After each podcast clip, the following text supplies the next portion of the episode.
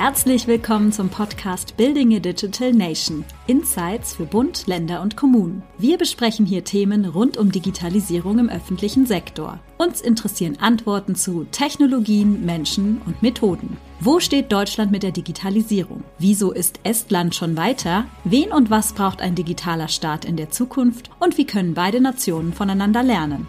Wir, das sind Andreas Rathgeb, Senior Vice President Consulting Services bei CGI Deutschland, verantwortlich für den öffentlichen Sektor. Tobias Koch, Experte bei CGI Estland. Ich teile hier meine Erfahrungen aus über fünf Jahren in der Digitalisierung der Verwaltung.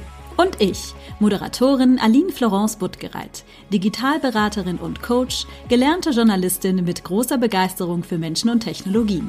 Viel Spaß bei der nächsten Folge. Leader oder zu Deutsch Führungskräfte können nur so erfolgreich etwas bewegen, wie die entsprechende Digitalstrategie dahinter sie auch lassen. Würden Sie dieser Aussage zustimmen oder nicht? Was es als Politiker und Politikerin sowie als entsprechende Führungskraft in entscheidenden Positionen für Qualitäten braucht, um Digitalstrategien umzusetzen, darum geht es in dieser Folge.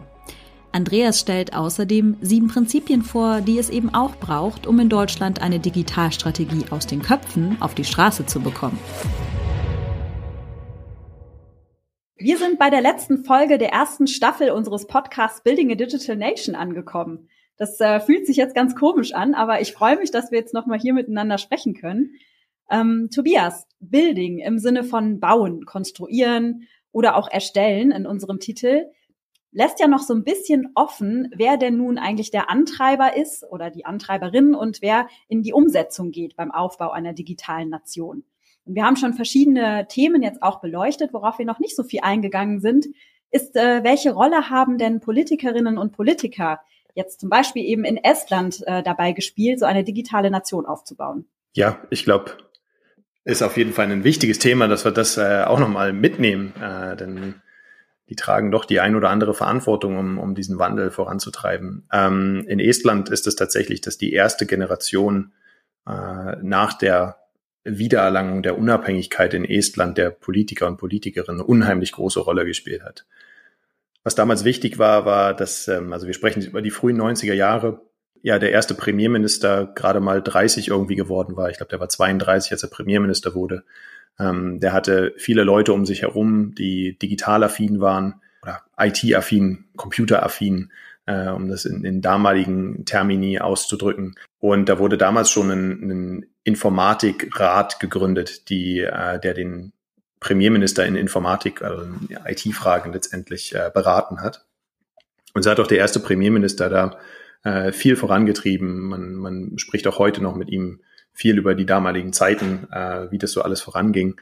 Ähm, und so ist halt eine Generation nach der nächsten, die verschiedenen Premierminister, die da ähm, ja große, große Verantwortung getragen haben, ähm, das immer wieder sich auf die Fahnen geschrieben haben. Auch heute, bis heute ist es so, die derzeitige Premierministerin, äh, die ist insbesondere, glaube ich, im Bereich äh, Krisenresilienz etc., ist sie da eine sehr aktive äh, Vorkämpferin Estlands äh, ehemalige Präsidentin ist damit auch sehr aktiv in Erscheinung getreten. Estlands ehemalige Präsidentin war zudem auch eine Beraterin vom ersten Premierminister.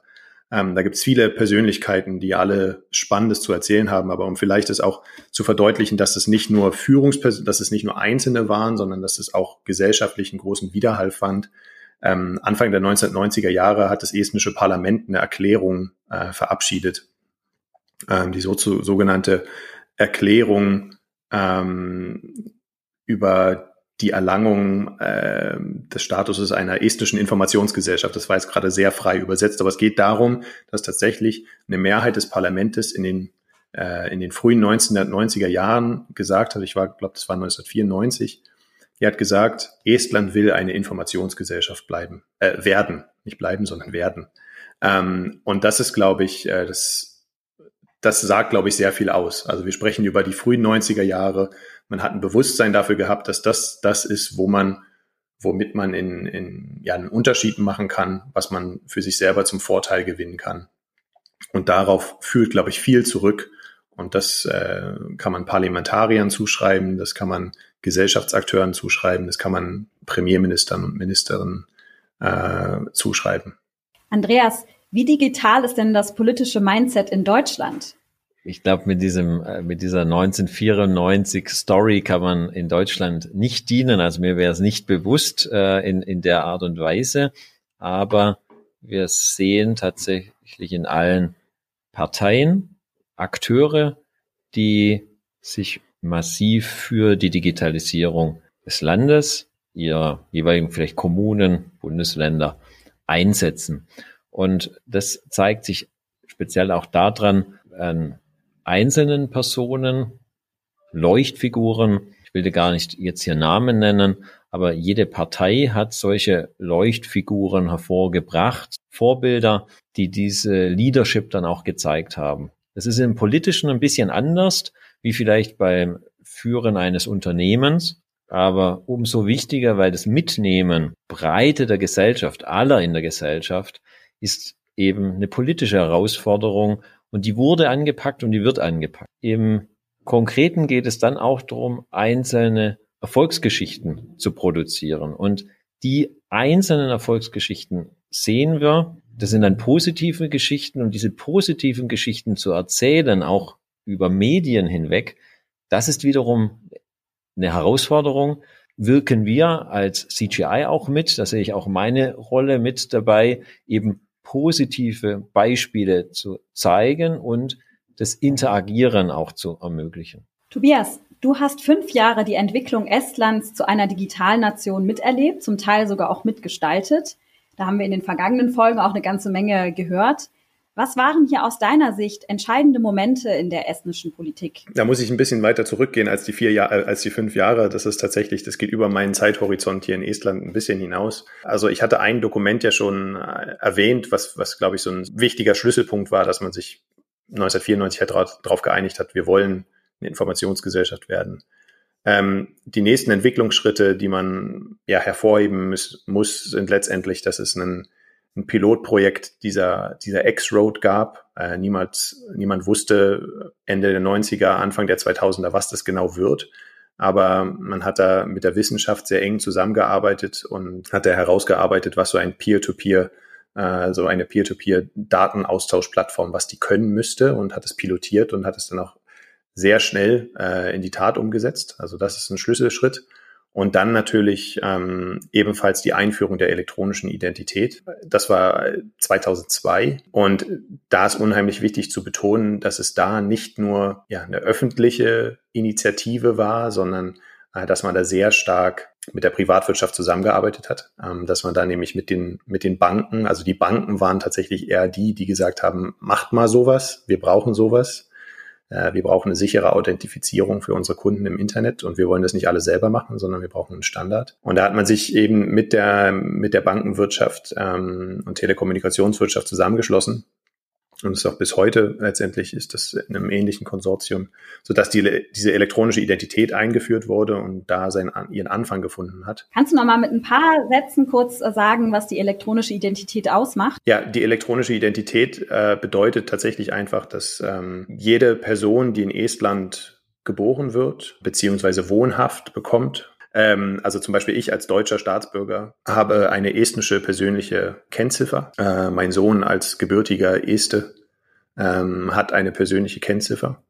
Ähm, das ist eine elfstellige Zahl und das ist letztendlich meine digitale Identität. Und mit Hilfe der elektronischen Identität, also der, der, der Chipkarte, kann ich mich eben online ausweisen, äh, indem ich äh, diesen öffentlichen Schlüssel mit einem privaten Schlüssel bestätige und mich also eine Zwei-Faktor, äh, eine, ähm, PKI-Infrastruktur, dass ich halt über eine PKI-Authentifizierung mich ausweisen kann im Internet, aber nicht nur mich ausweisen kann.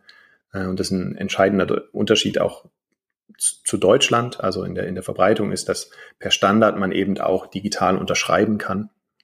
Das heißt, dass ich eben digitale Unterschriften unter Verträge setzen kann, Arbeitsverträge, Mietverträge, Kaufverträge, äh, alles sowas geht alles digital signiert. Ähm, ist ein unheimlich wichtiger Faktor für die estnische Wirtschaft. Es geht alles natürlich schneller. Äh, und, und damals, als die elektronische Identität eingeführt wurde, wurde auch die digitale Unterschrift als dem der Papierunterschrift gleichwertig äh, hochgestuft. Das heißt, ob du nun auf Papier oder digital unterschreibst, das bedeutet das Gleiche. Also es ist rechtswirksam. Und das ist ein ein unheimlicher Boost gewesen und das ist natürlich heute ist es äh, selbstverständlich, dass man digital unterschreibt. Das ist die Voraussetzung dafür, dass ich die elektronische Identität ist die Voraussetzung dafür, dass ich ähm, übers Internet wählen kann, ein Unternehmen gründen kann, Steuern zahlen, Steuern, meine Steuern erkläre, äh, und all diese ganzen Dinge, die man halt eben machen kann. Also quasi wie so einen Kern äh, der digitalen Nation, wenn man so will.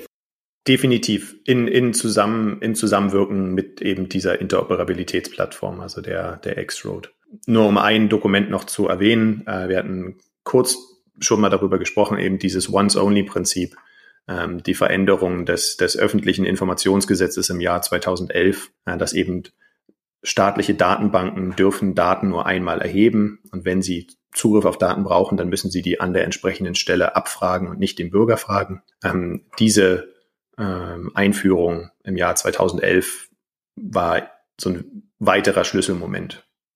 Ja. Wie ist Estland denn diese politische digitale Aufbauarbeit zu einer digitalen Nation angegangen? Ja, das ähm, ja, das ist immer so eine gute, gute Frage, womit es hat, hat irgendwie angefangen. Ne? Also es lässt sich tatsächlich auf viele Personen zurückführen. Es lässt sich auf den, auf dem Schwerpunkt zurückführen, dass ähm, dass man in den 90er noch viel versucht hat, dementsprechend zu bilden, also die nächste Generation äh, vor die Computer zu bringen äh, und denen entsprechende Handwerkzeuge schon in die Hand zu geben. Da gab es frühe Ziele, dass halt tatsächlich jede Schule, jede Bibliothek auch im Land, auf dem Land irgendwo mit Computern und mit Internet ausgestattet wird. Ich finde es immer noch lustig, wie teilweise in Estland irgendwo in der Pampa stehen an so Straßenschilder, steht ein P drauf und unter P steht dann Wi-Fi. Das ist natürlich heute wirkt es auch schon wieder aus der, so ein bisschen aus der Zeit gefallen. Aber es wurden halt tatsächlich, es gab öffentliche Orte, wo du halt, also da sprechen wir jetzt schon über die frühen 2000er, aber es gab halt wirklich einen intensiven oder den ja überzeugten Versuch,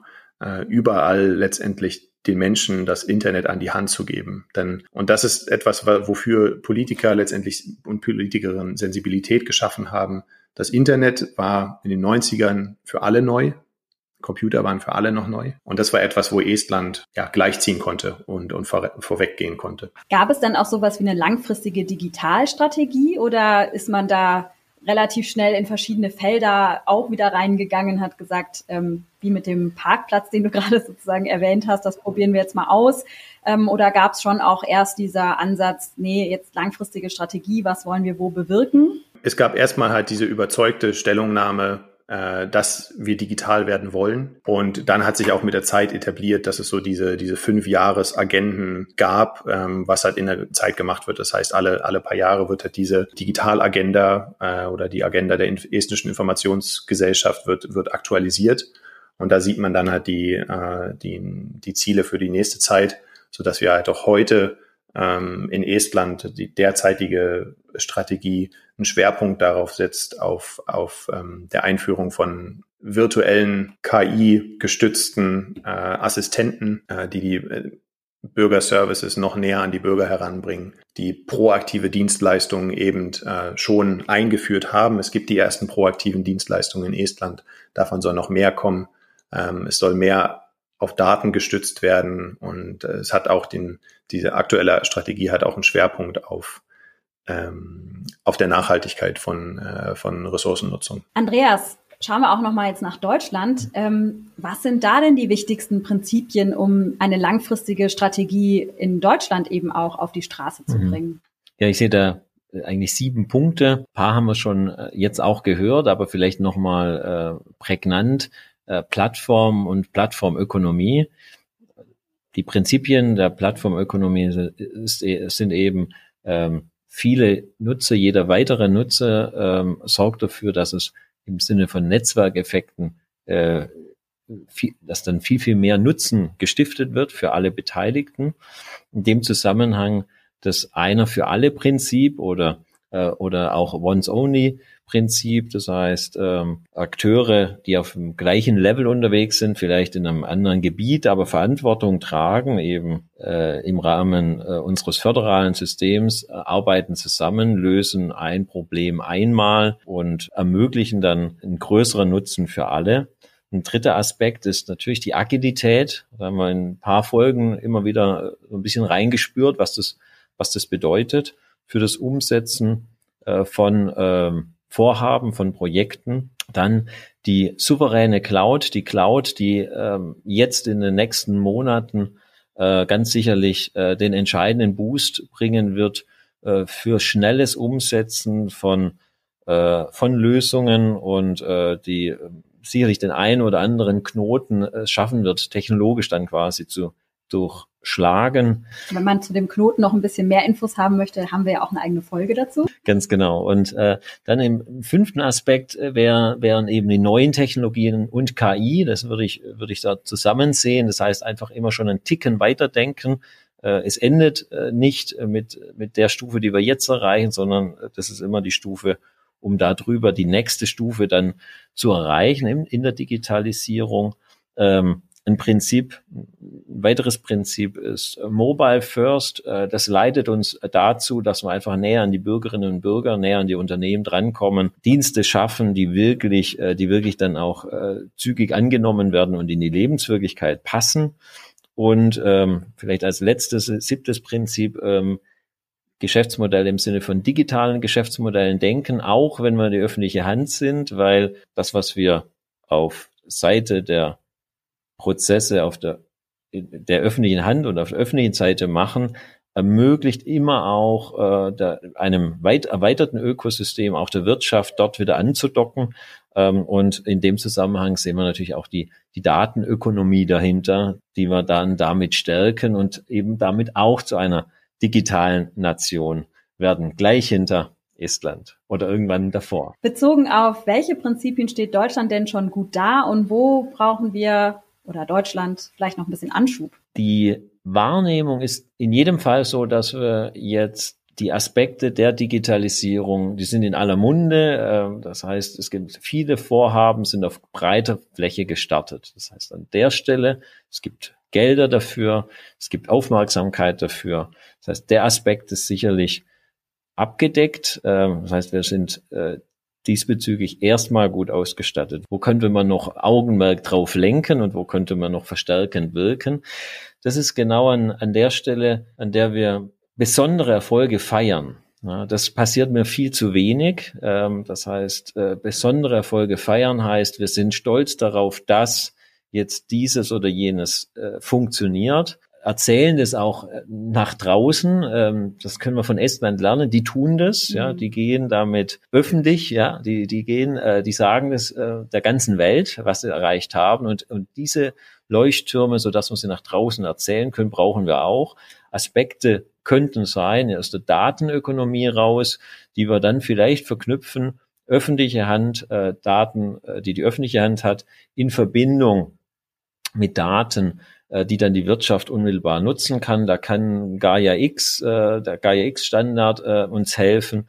Da können Themen, die aus dem Kontext Nachhaltigkeit, Carbon Footprint, Global Warming äh, kommen, äh, uns helfen, weil das sind äh, Dinge, das da sucht die ganze Welt nach Lösungen und äh, das kann uns äh, eben in genau die Lage versetzen hier in Deutschland, dass wir die alten Stärken, die wir haben, in Form von äh, Ingenieurskunst und ähnliches äh, verbinden können und Erfindertum verbinden können mit eben der digitalen, dem digitalen Erfindungsreichtum und daraus äh, dann nochmals äh, mehr machen, mehr gestalten und eben sichtbar machen und wie gesagt, zu guter Letzt diese Erfolge auch feiern und positiv sehen. Darf ich da mal kurz noch vielleicht was anschließen, denn äh, es ist auch äh, immer wieder auch zu berücksichtigen. Ähm, ich glaube, das sollte man ruhig sagen, dass ähm, Estland sich in den frühen 90ern hat sich ja auch sehr stark umgeguckt. Also wo, wo können wir was herholen? Ähm, wie bauen wir unser Staatswesen auf? Und äh, die Gesetzgebung, äh, Gesetzestexte etc.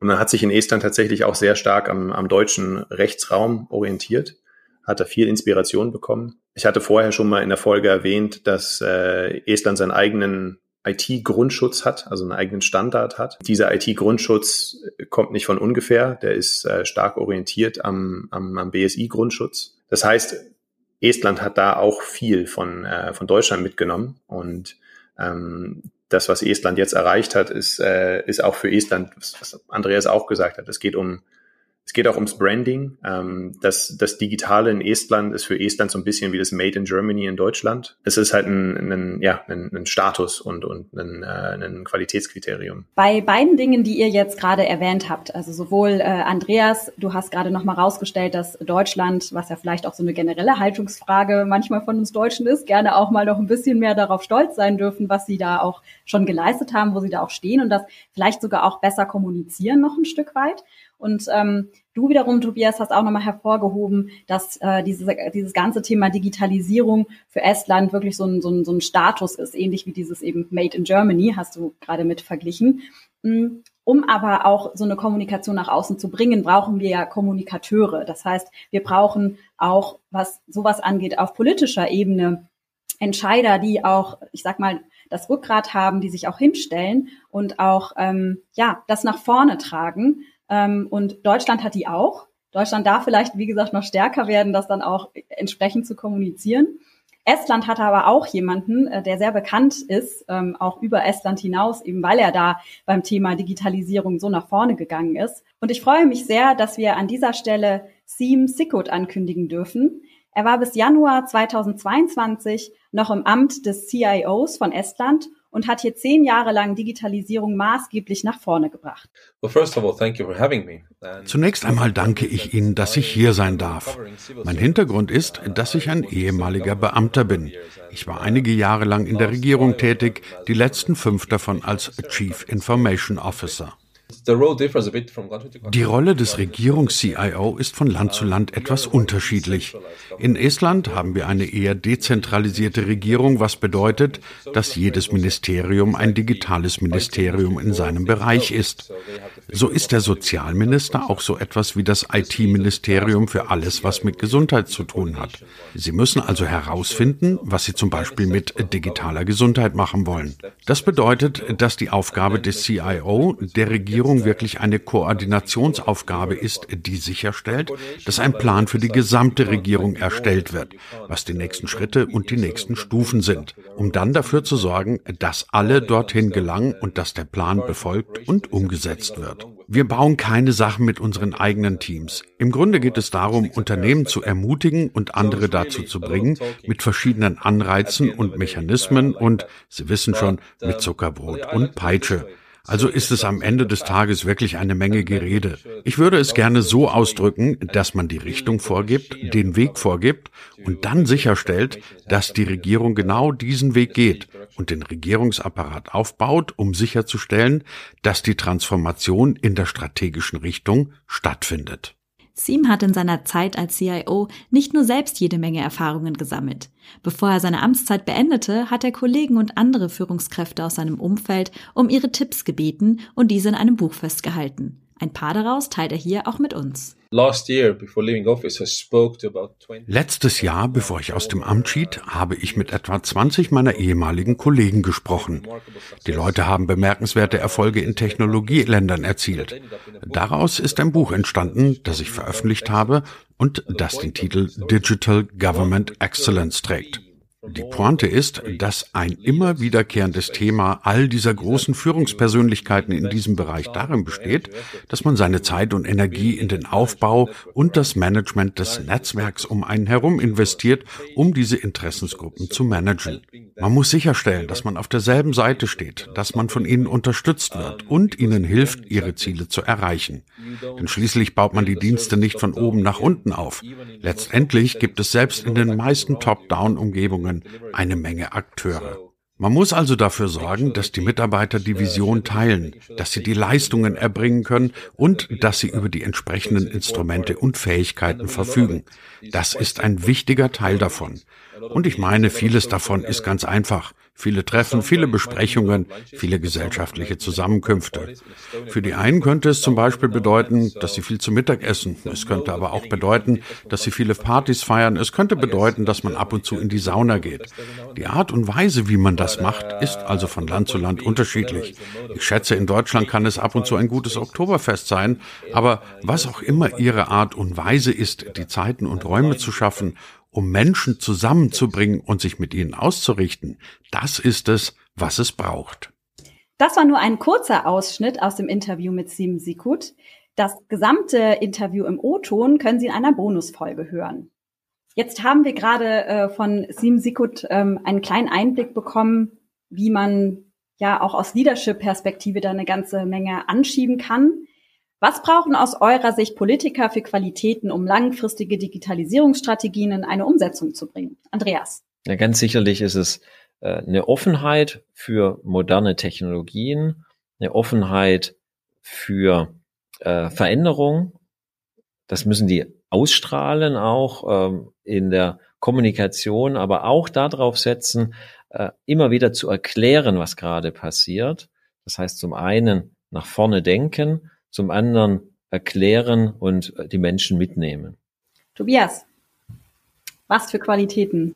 Ich denke, bei Politikern und Politikerinnen ist wichtig, dass sie ein Verständnis für diese Thematik haben. Also es tatsächlich um eine Transformation geht. Ähm, es geht nicht darum, irgendwie was zu reproduzieren äh, im Digitalen, sondern es gibt eine Notwendigkeit, äh, eine Effizienz, einen Effizienzgewinn zu bekommen, äh, Ressourcen bündeln zu können und somit auch Mehrwert zu schaffen in vielerlei Hinsicht, nicht nur materiell, finanziell, sondern eben auch äh, von der Wertschöpfung her, vom, äh, für den Bürger und Bürgerin hinterm Computer ähm, neue Services etc. haben wir drüber gesprochen. Ähm, das ist wichtig, aber ich denke, was auch wichtig ist, ist so eine Überzeugung und so auch Durchhaltekraft. Ähm, denn wir wissen, Digitalisierungsprojekte brauchen langen Atem und äh, brauchen überzeugte Kräfte, die die voranbringen. Ähm, aber natürlich auch nur so weit, äh, bis man halt versteht, äh, dass irgendwann auch etwas vielleicht gescheitert ist. Also das ist halt so ein, so ein, so ein ganz äh, ähm, ganz feine Klinge letztendlich, auf der man sich da so bewegt. Aber es ist halt letztendlich, ähm, das ist auch so wichtig, das, das, das zu verstehen, ähm, dass man so ein Projekt gestalten kann und dass das, äh, dass man sich da vielleicht mit identifiziert und überzeugt, das voranbringt. Mhm. Genau, was sie auf jeden Fall nicht brauchen, und das ist der Tipp, den ich einem jedem, einen jeder gebe, ist, ähm, äh, dass man das Digitale als separate Dimension, als was abgetrenntes vom Analogen sozusagen abtut. Es ist ein Leben, das man hat. Äh, man erlebt dieses im digitalen und im analogen. Und wenn dieses Verständnis da ist, ist schon ganz, ganz viel erreicht. Äh, wenn das in der Kommunikation so rüberkommt, ist schon ganz, ganz viel erreicht. Und so nehmen wir, ähm, äh, nehmen wir die Gesellschaft viel, viel leichter auch mit. Wir haben jetzt sieben Folgen Podcast hinter uns. Wir haben eine ganze Menge gelernt. Wir haben uns super viele Themen angeschaut. Wenn eine Fee über Nacht kommen würde und ihr hättet genau einen Wunsch frei, was würde sich am nächsten Tag ändern?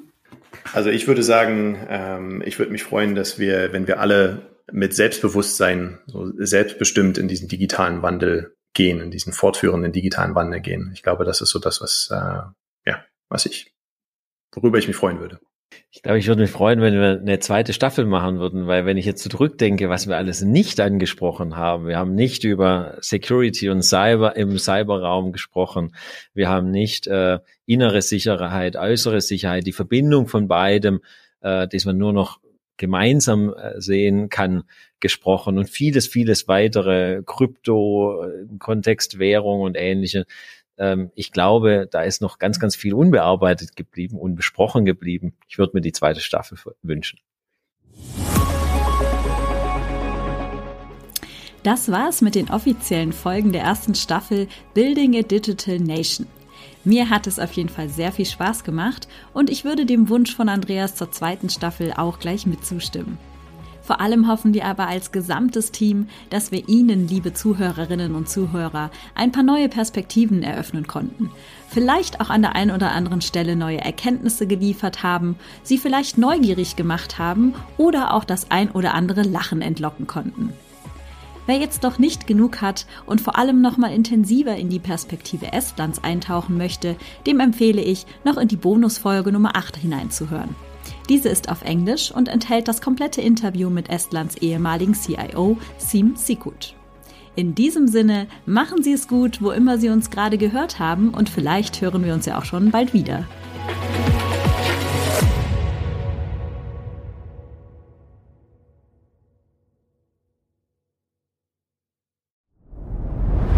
Dir hat dieser Podcast gefallen? Dann klicke jetzt auf Abonnieren und empfehle ihn weiter. Bleib immer auf dem Laufenden und folge uns bei Twitter, Instagram und Facebook. Mehr Podcasts findest du auf meinpodcast.de.